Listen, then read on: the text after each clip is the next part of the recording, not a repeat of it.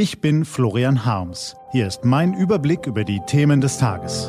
T-Online Tagesanbruch. Was heute wichtig ist. Mittwoch, 8. April 2020.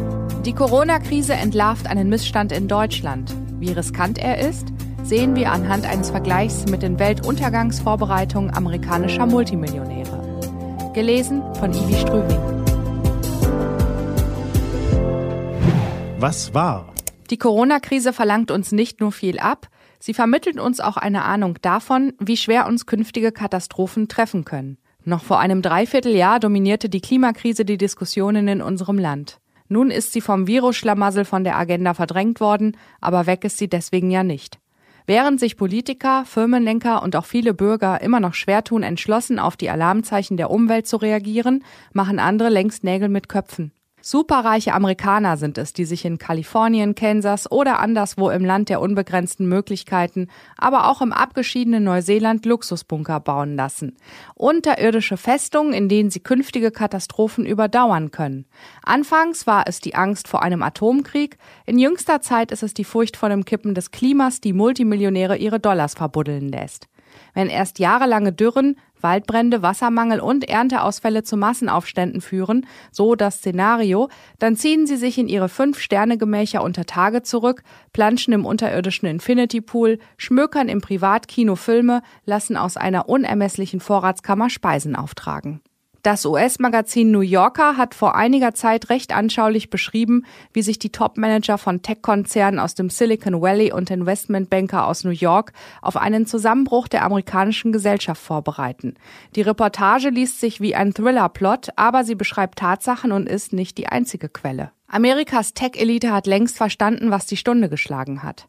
Sie durchsetzt die Welt mit ihren süchtig machenden Social-Media-Algorithmen, verbietet ihren eigenen Kindern aber das Smartphone, um sie nicht verdummen zu lassen. Sie macht Millionen mit Investments in Digital- und Rohstofffonds und errichtet währenddessen ihre Rückzugsorte für den Moment, wenn das Verfeuern von Kohle, Benzin, Kerosin und Schiffsdiesel das Klima endgültig zugrunde gerichtet hat. Mit Geld kann man alles kaufen, sogar einen Exit aus dem Weltuntergang. Das Problem dieser Leute ist ein anderes und darüber zerbricht man sich in diesen illustren Kreisen tatsächlich ernsthaft den Kopf. Wer soll die Superreichen bewachen, wenn Tausende oder gar Millionen Menschen draußen, außerhalb der Bunker in der verdorrenen Welt, nur noch an ihr eigenes Überleben denken, wenn der Mensch dem Menschen zum Wolf wird? Das Bewacherproblem haben sie so gelöst. Die Besitzer des Bunkers müssen möglichst früh, also vor dem Beginn der Katastrophe, ihre Wachen sozialisieren, sie in ihre Familien aufnehmen, sie behandeln wie Brüder und Schwestern. Nur dann, so die psychologische Schlussfolgerung, können sie sich der Loyalität ihrer Beschützer absolut sicher sein. Sie müssen ihre Angestellten großzügig entlohnen und ihnen Wertschätzung entgegenbringen, weil ihr eigenes Überleben von ihnen abhängt, weil diese Leute für sie systemrelevant sind. Wir können in unserer gegenwärtigen Lage etwas daraus lernen, selbst wenn uns das apokalyptische Gehabe amerikanischer Multimillionäre schrullig vorkommt. Zwar mögen wir noch ein gutes Stück von den schlimmsten Folgen der Klimakrise entfernt sein, doch begonnen hat sie längst. Und auch die Corona-Krise vermittelt uns in einem etwas weniger dramatischen, doch ebenfalls ernsthaften Szenario eine Ahnung dessen, was auf uns zukommen kann. Deutschland ist eine alternde Gesellschaft. Schon 20 Millionen der knapp 83 Millionen Bundesbürger haben mehr als 65 Jahre auf dem Buckel und täglich werden es mehr. Mit zunehmendem Alter sind viele Senioren auf Hilfe angewiesen durch den mobilen Pflegedienst daheim, in Altersheimen oder Krankenhäusern. Diese Helfer und vor allem Helferinnen kommen zu einem großen Teil aus dem Ausland. Zum Beispiel Altenpflegerinnen aus Osteuropa, Krankenschwestern aus Österreich, private Haushälterinnen und Putzhilfen vom Balkan, aus Spanien oder der Türkei. Doch angesichts der Corona-Krise kehren immer mehr von diesen Helfern in ihre Herkunftsländer zurück. Flucht der Pflegekräfte titelte vor wenigen Tagen die Süddeutsche Zeitung und kam zu dem Schluss, in ganz Europa gefährdet die Pandemie die Versorgung alter Menschen zu Hause, weil Pflegekräfte nicht mehr zu ihnen kommen können oder das jeweilige Land fluchtartig verlassen haben Richtung Heimat. Nimmt man an, dass zu normalen Zeiten mindestens 300.000 Polinnen in deutschen Krankenhäusern, Altenheimen und Haushalten arbeiten, erkennt man die enorme Dimension des Problems. Wir verlieren nicht unsere Bewacher, aber wir verlieren unsere Helfer. Wir sollten die Corona-Krise nicht nur still erdulden.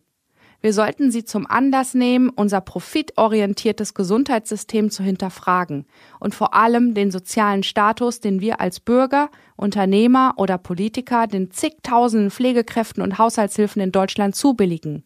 Die meisten von ihnen sind in einem unverschämten Maße unterbezahlt, überansprucht und überlastet.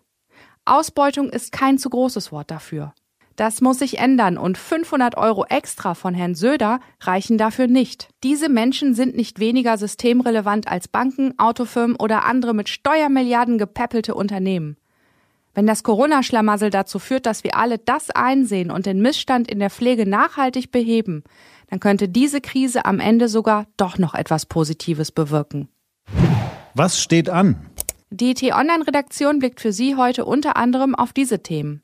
Die deutschen Wirtschaftsfondsinstitute stellen heute ihr Frühjahrsgutachten vor. Es dürfte kein schöner Anblick werden. Das Bundeskabinett will die Novelle des Außenwirtschaftsgesetzes beschließen. Sie soll deutschen Unternehmen mehr Schutz vor feindlichen Übernahmen bieten.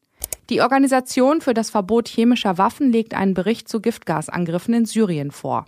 Das war der T-Online-Tagesanbruch vom 8. April 2020. Auf t-online.de slash Tagesanbruch können Sie sich auch kostenlos für den Newsletter anmelden.